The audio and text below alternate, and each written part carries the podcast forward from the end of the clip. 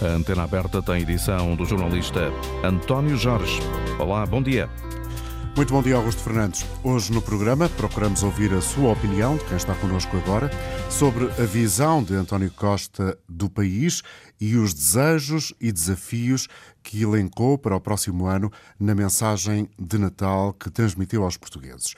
E é uma mensagem que acrescenta algumas ideias que eh, vamos explorar ao longo do programa. Para participar, tem como sempre à sua disposição os números de telefone habituais, o 822-0101, um número de telefone para inscrição e que tem um custo uh, absolutamente reduzido. Não existe esse custo, é gratuito. E, uh, por outro lado, há outro número que é para quem está uh, fora do território nacional. Trata-se do 2233-99956 e aí sim, tal como eu dizia, aí já comportamos, já é necessário comportar um custo para a inscrição de uma chamada internacional.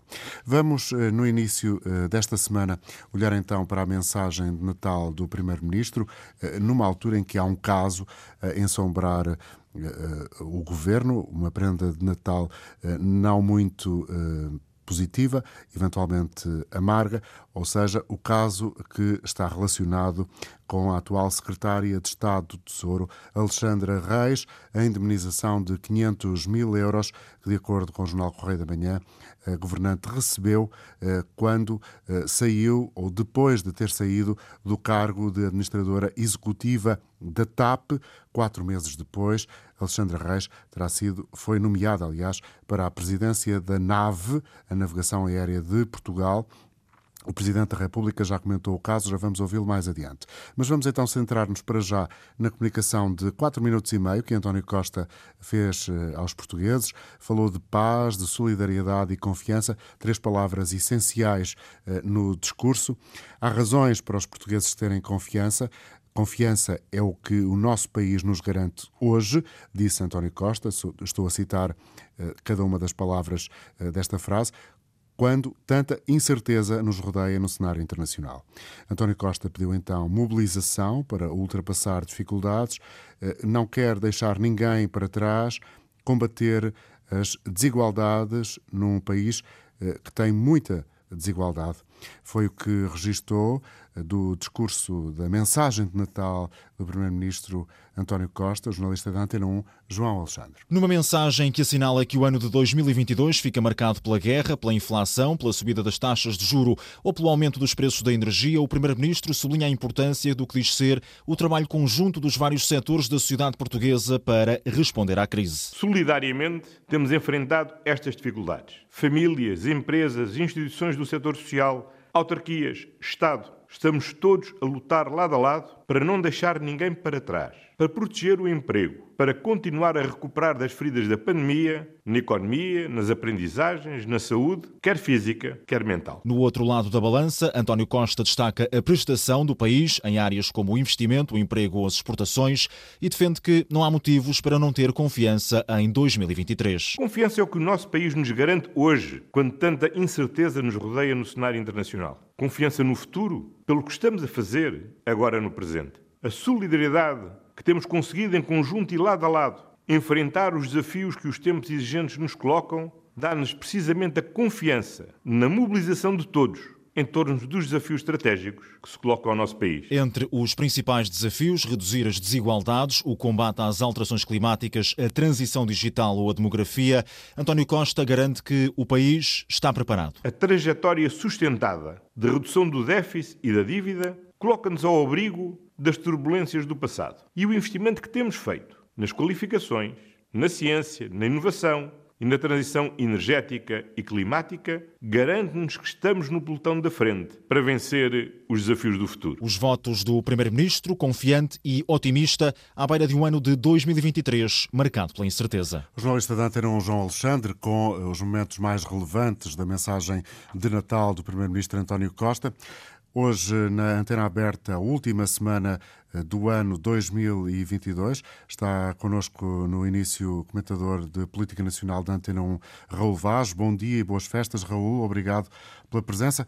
Dizia António Costa que há confiança no futuro porque uh, se está a trabalhar no presente. E há esta frase que, uh, do ponto de vista da análise política, eventualmente é das mais relevantes, tu dirás a seguir. A trajetória sustentada de redução do déficit e da dívida coloca-nos ao abrigo das turbulências do passado, uma referência para a presença em Portugal da Troika. É, do teu ponto de vista, este também um dos momentos mais uh, importantes uh, na mensagem com conteúdo político de António Costa? É indiscutivelmente o momento mais importante, António. Bom dia e boas festas também para ti e para os nossos ouvintes. Como tu dizias, essa frase de António Costa remete-nos, de facto, para tempos não longínquos, quando Portugal viveu uma crise financeira, social e política grave, fomos obrigados a chamar a Troika, houve uma intervenção muito violenta em termos financeiros e sociais. E, portanto, o Primeiro-Ministro, quando ontem diz que estamos a salvaguardar hoje de uma, de uma possibilidade desse género, eu acho que é a mensagem certa, é a mensagem certinha e é a mensagem, na minha opinião, verdadeira. De facto, hoje, apesar da incerteza, apesar de 23 ser um ano que nenhum de nós, a começar pelo Primeiro-Ministro, eu, uh, e a acabar no simples cidadão como nós, pode adivinhar o que aí vem. Uh, mas estamos, estamos de facto nesse aspecto, em termos de uh, dívida, controle da dívida pública, uh, déficit, estamos muito melhor, incomparavelmente melhor do que estávamos em 2008, 2009 e, portanto, não sei se poderemos ter toda a confiança do mundo nessas, nessa declaração do chefe do governo, mas podemos ter muita esperança de que essa declaração se venha, se venha a confirmar. É evidente que 23, António, é um ano de incertezas. Uh, vamos ver como é que vão evoluir as taxas de juro uh, nos Estados Unidos, uh, sobretudo na Europa, e, portanto, António Costa tem as ferramentas para enfrentar essa dificuldade, não tem certezas sobre o grau de dificuldade que aí vai. Mas essa frase é, António, a frase certa, a frase-chave de uma intervenção certinha, uma intervenção é uma frase que convoca a memória dos portugueses, não só para o período difícil da Troika, mas também do ponto de vista da governação, para as responsabilidades quer de um governo PS, quer depois do governo eh, PSD de Passos Coelho. Sim, sem dúvida, sem dúvida. É evidente que uh, a Troika veio porque foi chamada pelo governo socialista, liderado uh, por José Sócrates. Uh, a intervenção foi executada pelo, pelo governo de Passos Coelho, uh, com aquilo que tudo já sabemos e então vale a pena estar a repetir, cortes de pensões, cortes de salários, um aperto financeiro muito grande, recuperou-se, teve-se uma saída limpa por aquilo que o governo de Passos Coelho fez e António Costa herdou também essas condições, mas uh, essa herança, ele, ele, e os seus ministros das Finanças João, João Leão e Fernando Medina uh, e, e, também o, o, é, o, hoje governador do Banco de Portugal e primeiro-ministro das Finanças António Centeno. Costa, Mário Centeno, souberam, souberam de facto consolidar, consolidar essas bases. Portugal hoje tem uma dívida uh, enorme, mas controlada, uh, em, em, fase de descida e tem um déficit muito apreciável. É evidente que isso também tem custos sociais e é essa solidariedade que o Primeiro-Ministro ontem também pede, ou seja, englobar-nos todos, uh, a começar pelo Governo, certamente tem essa responsabilidade, para uh, não haver mais desigualdades do que aquelas que estão a existir, está-se a, a cavar um fosso social ainda maior do que aquilo que existia em Portugal e, portanto, isso é uma preocupação para os portugueses. Em relação à paz, António, é evidente que é a palavra-chave. Eh, não, num outro sentido, todos nós queremos a paz, sem paz, sem fim de guerra, tudo isto será mais difícil. Se me permites, eu percebo que a oposição faça o, seu papel. É isso, é, é, era essa também essa parte é. de análise importante, que a oposição contesta esta visão mais ou menos cor-de-rosa que António Costa apresentou de Portugal aos portugueses, mas, eh, como tu estavas já a enunciar no início de, desta parte do teu comentário, é a oposição a fazer o seu papel, portanto, eh, tudo adequado. Um, um discurso adequado do Primeiro-Ministro e a oposição também a cumprir uh, uh, o seu papel. Nem mais. Foi isso que aconteceu ontem, ou seja, e está a acontecer ainda hoje, obviamente, no rescaldo da intervenção natalícia de António Costa. Uh, é evidente que eu esperaria, não esperaria, melhor dizendo, que o Primeiro-Ministro viesse somar preocupações na noite de ontem às enormes preocupações que os portugueses, de uma forma geral, sobretudo aqueles mais pobres, há 2 milhões de pobres em Portugal, há outros 2 milhões uh, num limiar, uh, num, num, estado de pobreza, e, portanto, seria absolutamente adequado que António Costa assumasse problemas ontem. E seria desadequado também, na minha opinião, embora isto pareça paradoxal, que a oposição batesse palmas claro. uh, à intervenção natalícia de António Costa. Vamos a outro ponto uh, que está uh, neste momento também, de alguma forma, no centro da da vida política portuguesa. É mais um caso que acrescenta ainda nesta parte final de 2022 à história deste governo, desta legislatura. Estamos a falar de Alexandre Reis, secretária de Estado do Tesouro, que saiu da TAP a meio do mandato de quatro anos, recebeu meio milhão de euros de indemnização. Marcelo Rebelo de Sousa, ontem no centro do país, diz que compreende que para a maioria dos portugueses eh, que há aqui qualquer coisa que não está eh, a bater certo, mas, eh, por outro lado, considera o Presidente da República que não há muitas dúvidas da legalidade de todo o processo. Para o comum dos portugueses, isso faz, é uma, é uma verba muito elevada. Mas é alguém que continua a trabalhar, portanto, indenizada, continua a trabalhar, está num governo, num cargo público. Pois, eu sei, mas isso é como, como pensam muitos portugueses. Dizem, pois a senhora saiu daquele lugar, tinha direito por lei a ter aquilo mas na medida em que está a ser uma função pública, hum, há quem pense, bom, era, era bonito prescindir disso, atendendo a que está noutra função. Mas no ponto de vista jurídico, a lei permite isto, eh, é assim. Vai ser um caso uh, que vai contar para a história deste governo, do teu ponto de vista, Raul Vaz? É um caso a somar aos casos que, vão contar, que também vão contar para a história deste governo. É evidente que este caso acontece em cima do Natal, uh, em cima de um período muito difícil, cada vez mais difícil para os portugueses, já falamos disso há pouco, uh, e de qualquer das formas eu não espero para ver se agora o Secretário de Estado do Tesouro aceita, aceita o convite, o desafio, melhor dizendo, do Presidente da República para devolver os 500 mil euros de indemnização. Mas ela é legal, é preciso dizer que ela é legal. Uh, entrou com Humberto Pedrosa, foi afastada pela nova administração, uh, recebeu a indemnização provavelmente a que tinha uh, direito, Uh, e depois há um problema aqui, há um problema de transição, passado quatro meses para a NAV, uma empresa também pública, uh, não ponho em causa as qualificações da senhora, terá certamente inúmeras qualificações, mas eu julgo que devia fazer uma de duas coisas. Uh, ou não ter ido para a NAV, receber a indenização, ou então não aceitar agora o cargo de secretário de Estado do Tesouro. Tudo isto é chocante, embora tudo seja legal. E quando o legal é chocante, ainda é mais chocante, António. Ou seja, isto é possível de fazer dentro da lei que existe em Portugal. E as pessoas que passam fome, as pessoas que uh, estão em dificuldades extremas, uma classe média que tem vindo a perder enorme, enorme poder de compra, olha para este exemplo e diz como é que isto é possível ser legal num país em que está neste Estado. E, portanto, esse é um problema para o Governo, é um problema para a senhora Secretária de Estado do Tesouro, certamente. Veremos o que, é que vai acontecer nas próximas horas, provavelmente nada de novo, uh, mas o Presidente da República tem razão ao desafiar, ao convidar a Secretária de Estado a devolver os 500 mil euros que recebeu de indemnização. Também não sei, também não sei, deixa-me acreditar se será legal que a Secretária de Estado devolva, ou será possível, em termos jurídicos ou legais, devolva os 500 mil euros de indemnização. Portanto, isto é um grande imbróglio a somar muitos outros casos deste governo eh, que vão acontecendo, permanecem e que, obviamente, eh, aquela confiança que o Primeiro-Ministro ontem pediu aos portugueses, casos destes eh, retiram confiança dos portugueses neste governo. Muito obrigado, Raul Vaz, comentador de Política Nacional da Antena 1. Eh, são agora 11 horas 23 minutos e meio. Vamos eh, escutar eh, desde já um nosso ouvinte que está em linha a partir de Louros. Julgo que é possível ter a opinião de Vítor Martins. Bom dia para si, Vítor, bem-vindo ao programa. Bom dia, Sr. António. Bom, Bom dia. dia, Sr. António Jorge, e obrigado. O senhor que acabou de falar disse praticamente aquilo que eu queria dizer. Mas, além disso, os portugueses não podem ter confiança no futuro, porque, infelizmente, uma grande parte dos ministros saem de um lado e vão para o outro. E, infelizmente, todos com o rabo de palha. Uma, todos, ponto e vírgula, alguns. Também não é todos. Sim, nem, nem é tudo bom, nem, nem, é tudo mau, exatamente. Uh, temos outro problema gravíssimo.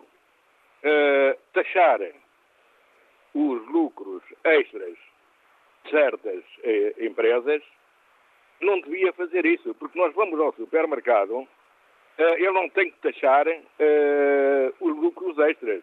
Tem que não deixar aumentar as coisas, eh, porque as pessoas que mais precisam são as mais sacrificadas. Em vez de trazerem duas coisas, só podem trazer uma. Uhum. Temos a, a energia elétrica, ganham fortunas, Estamos a dar o dinheiro para fora, vendem-se as barragens dadas, é? quase dadas, e nós a pagarmos energia super cara. É?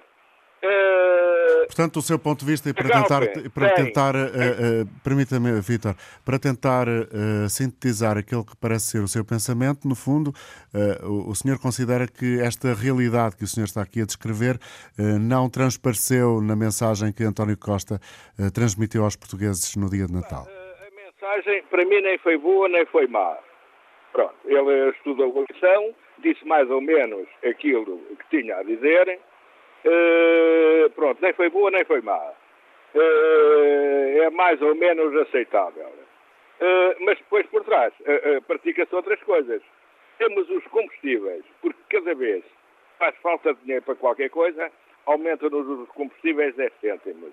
Depois resolveram o problema, tiram 8 cêntimos. Na semana a seguir aumentam 10. nós não podemos trabalhar destas maneiras assim. Eh, porque ele não paga o grude ao preço que se pagou antigamente. Nós devíamos pagar o gasóleo o máximo 1,20€. Já o Estado ganha muito dinheiro. Eh, a Galp teve lucros astronómicos. Eh? Então vão taxar um extra à Galp, já o Estado tira muito da parte deles. Vão taxar um, um imposto extra à uhum. Galp baixem os combustíveis para os, para os transportes poderem Vitor, fica esse seu apelo. Muito obrigado pela sua colaboração. A continuação de boas festas. Seguimos com a participação de Paulo Encarnação. O Paulo está em Viseu. Bom dia. Estou, bom dia. Bom dia. Uh, não estou em Viseu, estou aqui. Obrigado. Bom dia para todos e boas festas para vocês e para todos os ouvintes. Uh, eu, não, eu não concordo muito com a, com a mensagem do Primeiro-Ministro. Acho que não. que, agora por uh, alguns pontos. E uma delas, para mim, é fundamental, que acho que ninguém toca, ninguém fala e isso revolta-me. O sistema é? de saúde português está uma comédia. O Serviço Nacional é de Saúde, pede... ou o Sistema Sim, Nacional senhor. de Saúde, Como é que ele pede a gente ter esperança no futuro quando a gente não tem médicos, não tem enfermeiros, não tem hospitais, não tem ponto de socorro, não tem nada. Quando ele não dá condições aos, aos bombeiros para, para, para agirem, para, para nos socorrerem, quando uma pessoa pede uma ambulância, vem uma ambulância 3, 4 horas de distância de, um, de, um, de uma pessoa, quando nós temos bom, eh, ambulâncias que, há 20 minutos. Olha, estive a ouvir os outros ouvintes, Uh, gostei da intervenção deles, concordo muito plenamente com eles. A TAP acho que também é um sistema que já virou circo. Palhaçada. Obrigado, Paulo. Bom dia. Vamos seguir agora uh, noutro uh, ponto do país. Está uh, João Costa, está em Setúbal, se a informação que aqui tem estiver correta. Olá, João. Seja bem-vindo. Ah, bom dia. Bom dia. bom dia, auditório. Bom dia também para o senhor. Bom, uh, vou ser muito rápido. Uh, em relação ao discurso do Primeiro-Ministro, eu penso que uh, ele é demasiado otimista, uh, tenta passar uma mensagem agradável, de confiança, mas o, que se traduz de, depois na realidade é que as pessoas estão completamente desfasadas, estão completamente fora daquilo que, que o Primeiro-Ministro nos está a dizer, não é? Uh, eu gostava mais de um António Costa real do que ilusionista e fico um bocadinho fico um bocadinho uh, com medo do futuro porque parece-me que o primeiro-ministro não tem coragem de nos dar a realidade uh, ou, ou, melhor descer à, à terra e, e, falar com os portugueses de uma forma clara e aberta uh, para que nós entendamos o que, é que, se, que é que se está a passar e parece que depois é um brincalhão, de vez em quando parece assim. Em todo caso, João, não gostou, uh, não apreciou uh, alguns pontos de alento que a mensagem do Primeiro-Ministro continha? Alento Sim, para os portugueses numa altura de festas? Sim, quer dizer, mas isso é o, nós temos um Primeiro-Ministro que com excessiva confiança e, e pronto, e eu acho bem que se tenha confiança e que seja positivo. Mas neste momento o Portugal uh, tem um governo que já vem há bastante tempo a governar, não é só de agora, e, e um primeiro-ministro que já está há bastante tempo no poder, é um homem experiente, mas que não, não, não, nós estamos aqui sentados uh, a ver o que é que, que, é que, se, que se está a passar e, vemos que não avança. Parece que o país parou, parece que o país não está a dar os passos certos, está tudo muito lento. E foi o Primeiro-Ministro dizer-nos que está tudo bem quando nós sabemos que é um setor da, da, da, da, população portuguesa que está a passar mesmo muito mal, que, tô, que, que, que são, são os milhões, não é?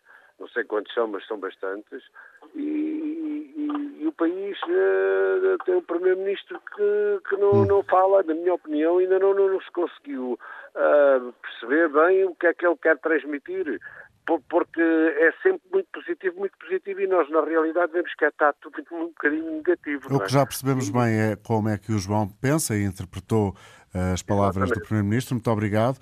Olha, já agora, em relação sim. à Secretária de Estado, uh, quer dizer, é mais um caso daquilo que eu estou a dizer, quer dizer, as coisas sucedem-se, uh, estes casos uh, acumulam-se, isto é uma vergonha realmente o que está a acontecer na, na, na classe política. E o governo continua, pronto, eu acho que para os portugueses é uma vergonha o que está a acontecer, que isto é, é aquilo que os políticos continuam a ser os, os, os, que estão bem na vida e os portugueses mal. Não? É? Obrigado, então. Obrigado, João. A propósito desta questão final que este ouvinte de Setúbal aqui trouxe, ou seja, a, a polémica que uh, coloca no centro a Secretária de Estado do Tesouro. Vamos recuperar nesta emissão de hoje da Antena Aberta as palavras da comentadora de Economia da Antena 1, Helena Garrido, no espaço de opinião desta manhã, Contas do Dia, a propósito exatamente deste caso.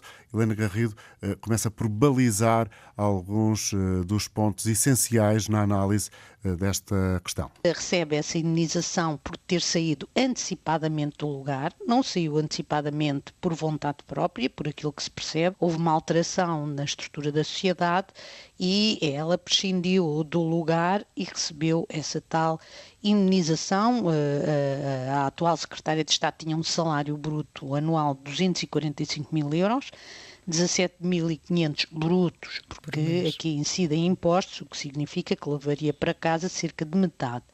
Uh, uh, e, e, recebia este valor uh, mensal, 17.500 brutos.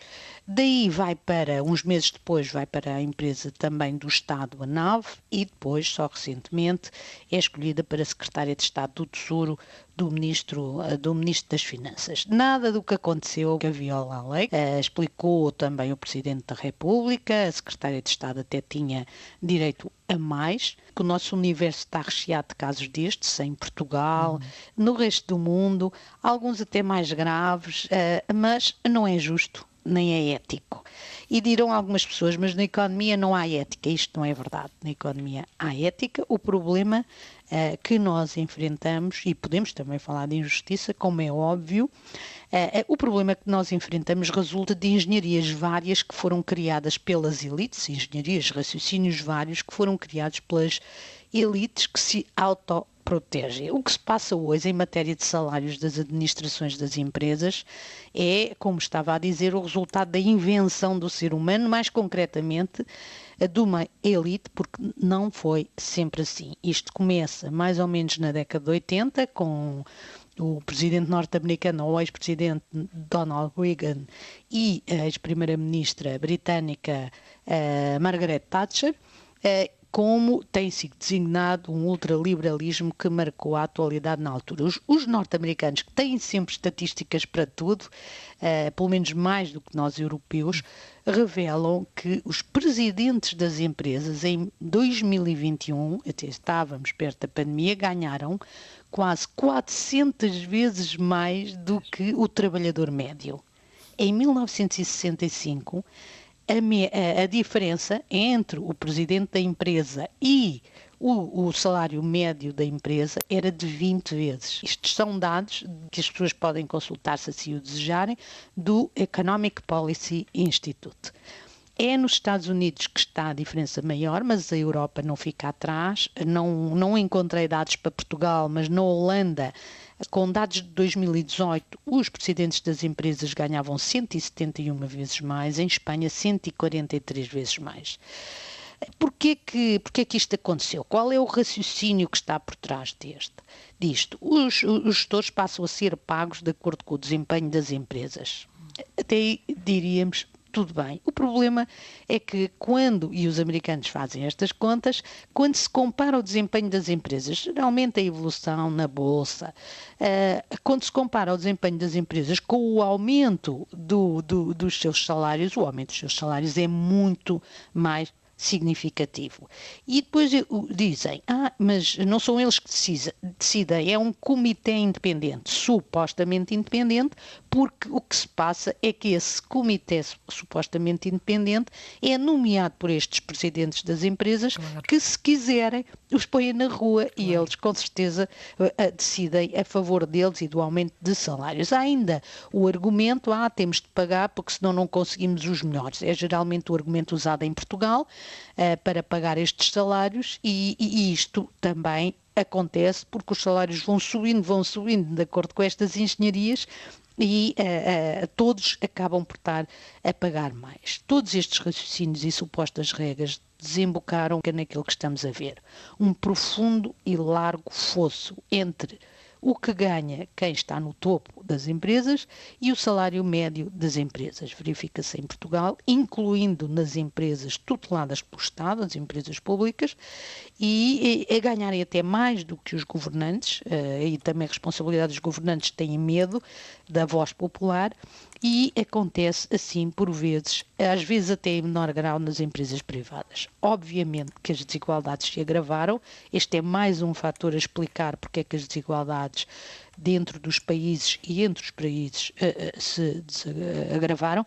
Em Portugal, a classe média ganha um salário demasiado baixo, como nós uh, sabemos, e no mundo ocidental as desigualdades agravaram-se. Todas estas regras e raciocínios que estão na base destes salários que podemos dizer milionários, o que nos dizem na prática é que existe um grupo que se auto protege. De facto, a agora Secretária de Estado do Orçamento não tem responsabilidade própria, foram as regras que conduziram à indenização de 500 mil euros, até levou menos do que aquilo a que tinha direito, como explicou o Presidente. O problema é que as regras estão erradas. Helena Garrido, esta manhã, no espaço Contas do Dia, a comentadora de Assuntos Económicos da Antena 1, a propósito da indemnização que Alexandra Reis recebeu da TAP e que, como ouvimos, o Presidente da República já comentou no dia de ontem, deixando claro eh, que, do ponto de vista do direito, não parece que haja uma violação da lei, mas Marcelo Rebelo de Sousa também enfatizou que compreende que haja dificuldades por parte dos portugueses em uh, perceber, em compreender este tipo de casos. Ora, hoje na Antena Aberta estamos a olhar para a mensagem de Natal do Primeiro-Ministro António Costa. António Costa que pediu mobilização para ultrapassar dificuldades, prometeu combater desigualdades naquele que é, reconheceu António Costa, um país eh, com uh, casos evidentes de desigualdades, mas também deixou, uh, como também já ficou expresso ao longo deste programa, mensagens de alento e particularmente de confiança. Confiança é o que o nosso país nos garante hoje, quando tanta incerteza nos rodeia no cenário internacional. Confiança no futuro, pelo que estamos a fazer agora no presente. A solidariedade que temos conseguido em conjunto e lado a lado Enfrentar os desafios que os tempos exigentes nos colocam dá-nos precisamente a confiança na mobilização de todos em torno dos desafios estratégicos que se colocam ao nosso país. Nesta emissão queremos ouvir a sua opinião. Há ou não razões para confiança, como defende o chefe do governo? Queremos ouvir a sua opinião. Podem inscrever-se através do 822-0101, chamada que tem um, que é gratuita e um custo eh, de chamada internacional. Eh, se se inscrever de fora do país para o 22 33 Foi o que fez António Coelho. O António está connosco em Lisboa. Bom dia, bem-vindo ao programa. António, o que é que quer partilhar connosco? Bom dia e votos de bem-estar para todo o auditório e para os profissionais da comunicação social que bem precisamos. Aquilo que me traz uh, é exatamente responder ao desafio que lançaram. Uh, confiança no país, é óbvio que sim. Confiança num país secular como é o nosso, exemplo em tantas ocasiões históricas perante o mundo como é o nosso, inclusivamente como a Revolução Sem Sangue, que deu no que deu, é, é óbvio que a confiança no país existe. Outra coisa é confiança naqueles que circunstancialmente nos têm governado.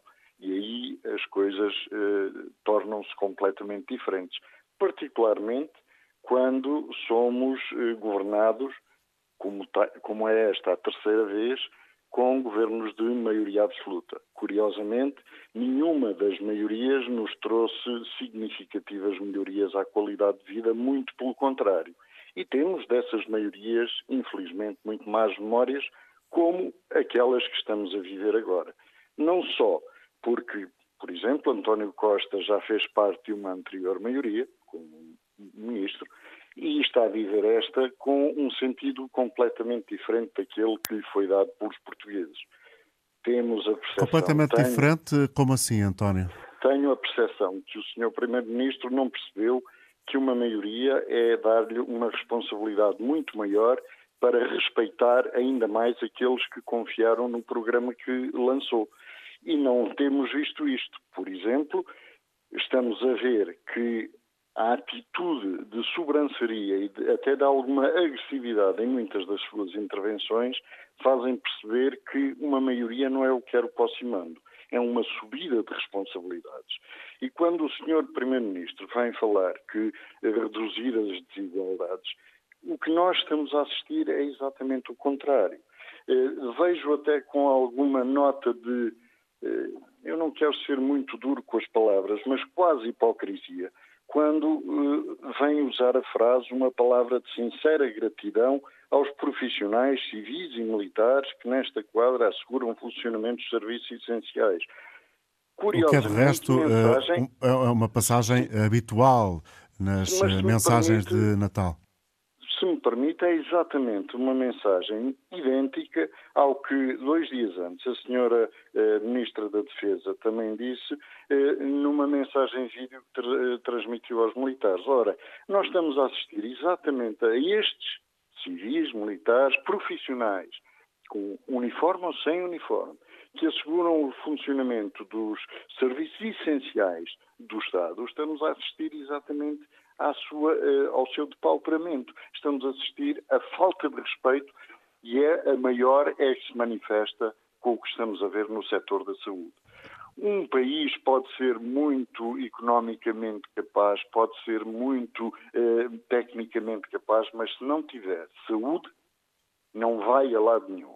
E nós estamos a assistir a um drama brutal ao que se está a passar na saúde. Aliás, estamos a viver neste momento, hoje mesmo, a possibilidade do Hospital das Forças Armadas encerrar serviços, transferir doentes, quando se exige aos militares deste país que asseguram a independência e a liberdade neste país, se exige que estejam permanentemente prontos e disponíveis para o exercício da missão. Esse Ora, é um alerta o que o cidadão Estado, António Coelho deixa ou uh, também o dirigente uh, sindical uh, Em todas deixa? as circunstâncias, primeiro como cidadão, segundo como militar e terceiro como dirigente associativo.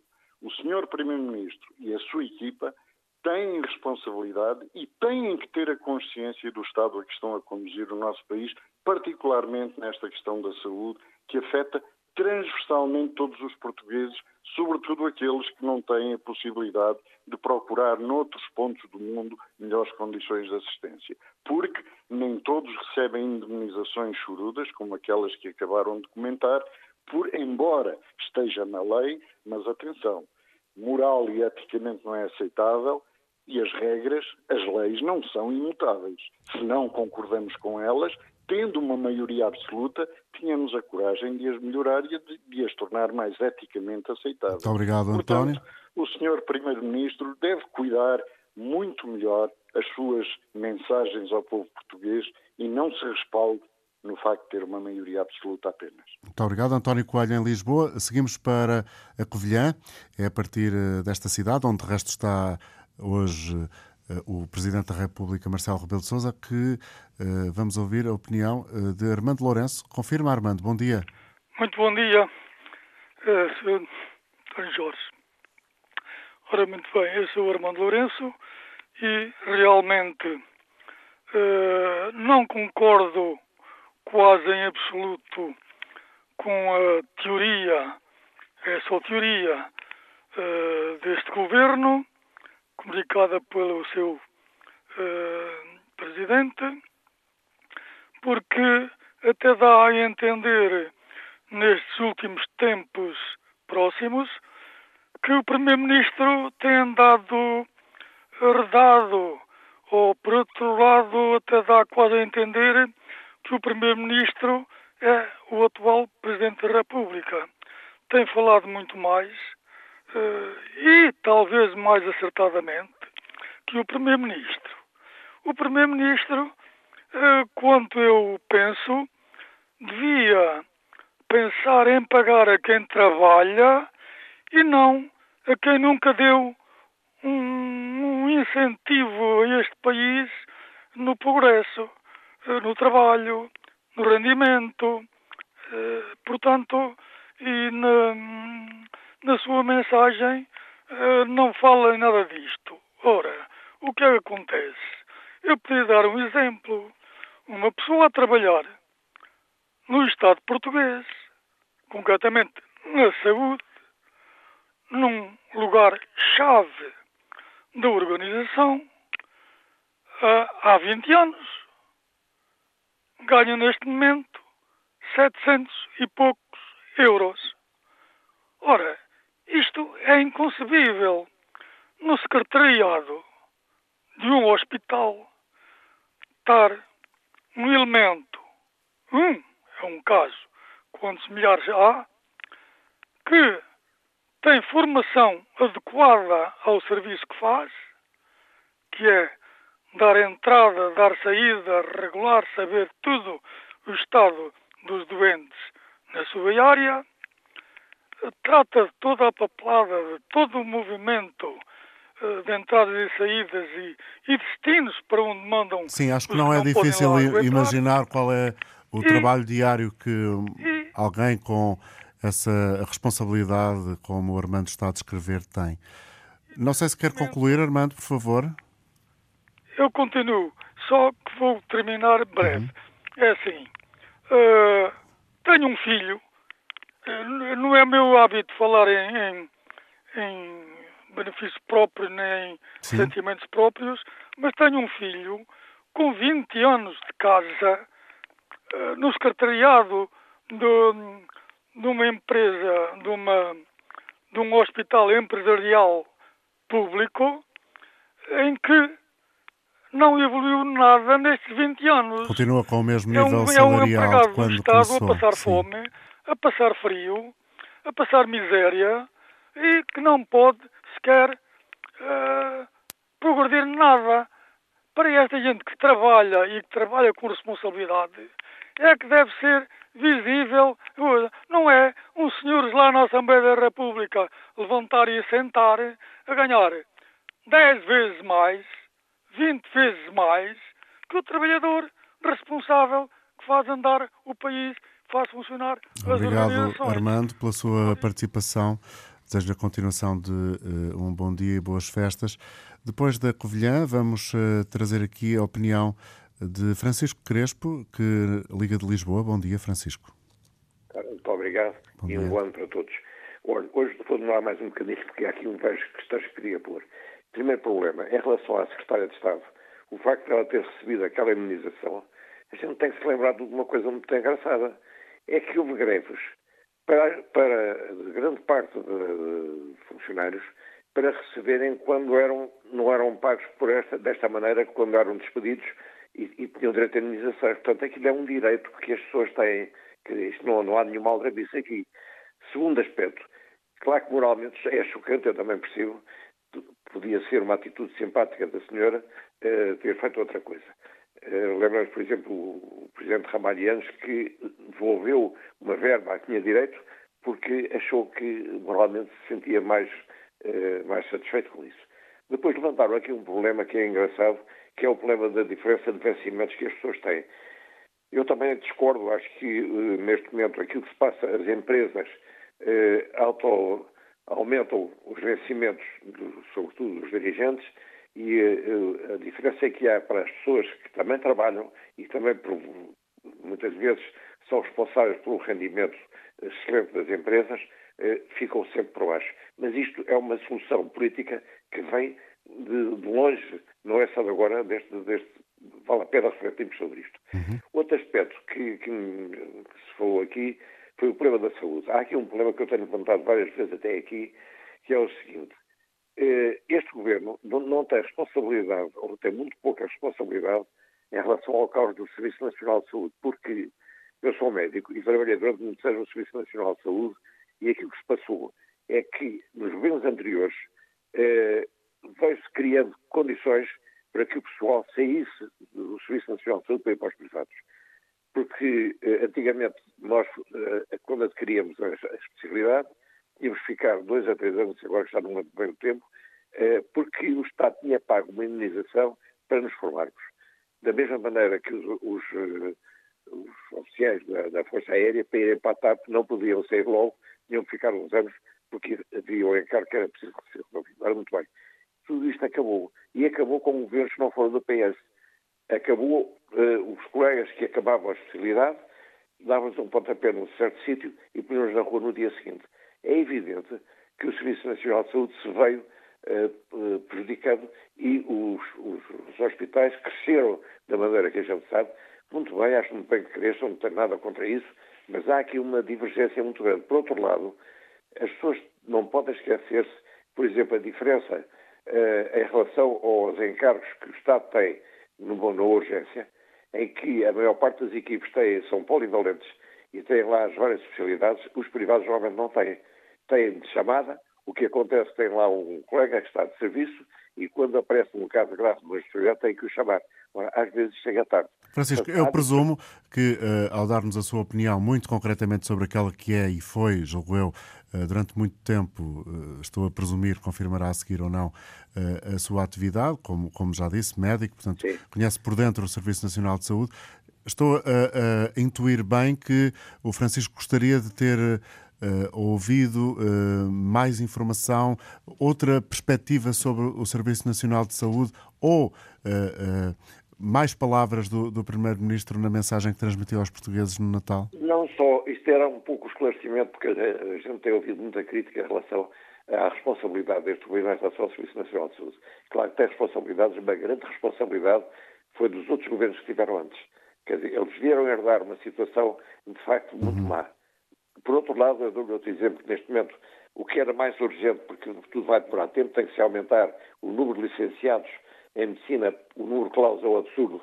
Provavelmente teria que se baixar a média para entrar nas faculdades e, quando muito. Uh... Esse é recorrentemente um dos aspectos mais uh, citados uh, quando é, se coloca essa questão. Mas, essa questão. nunca mais se resolve, porque isso é um problema que vai demorar muito tempo.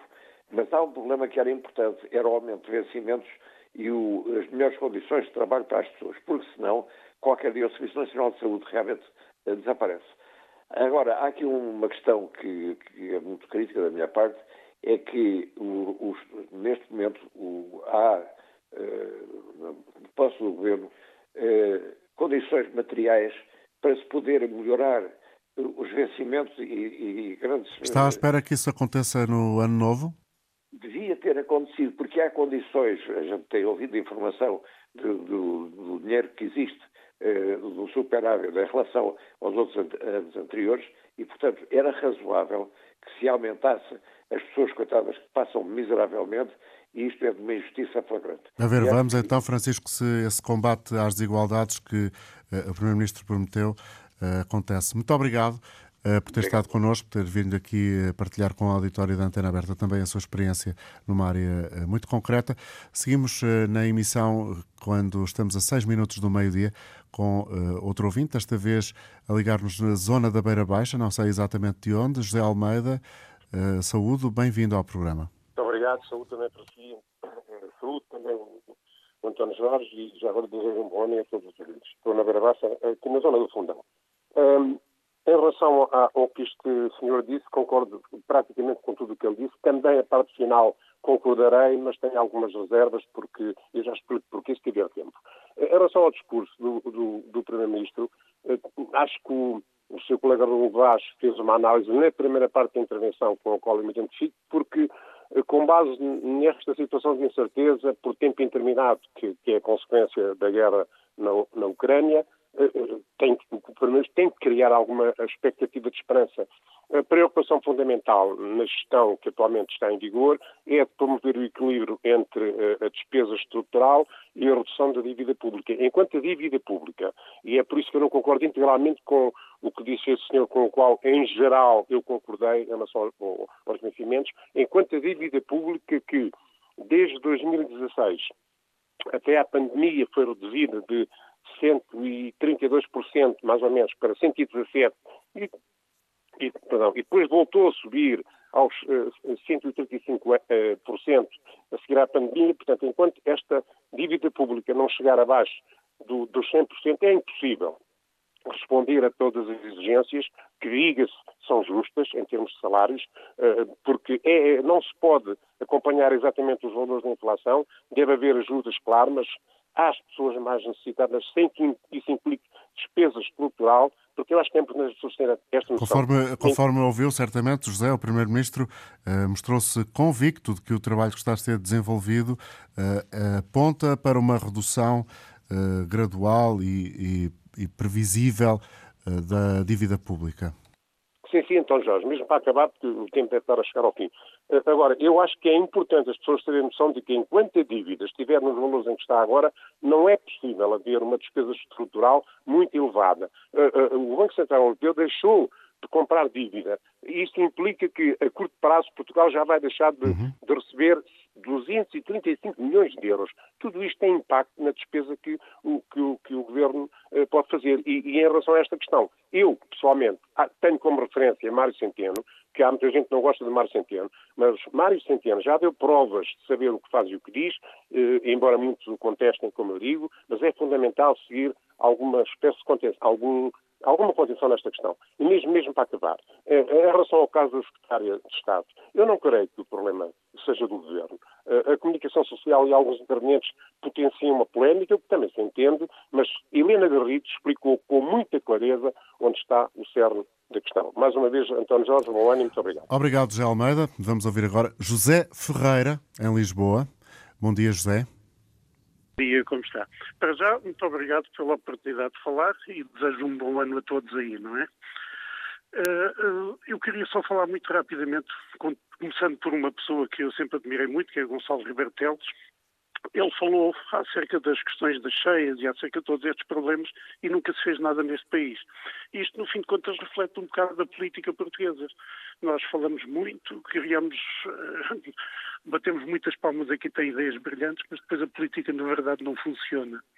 Isto deve-se, em muita parte, a, a uma má imprensa, não a toda a imprensa, mas a uma má imprensa que existe atualmente em Portugal, que nos desvia para os casos, para os casinhos e para as coisinhas chorucas eh, que, que, que inundam a nossa, a nossa política e deixamos pura e simplesmente discutir os, os problemas de fundo da política e da economia. As questões estruturais. Se as questões estruturais ficam, o importante é saber se a senhora recebeu meio milhão ou não recebeu meio milhão.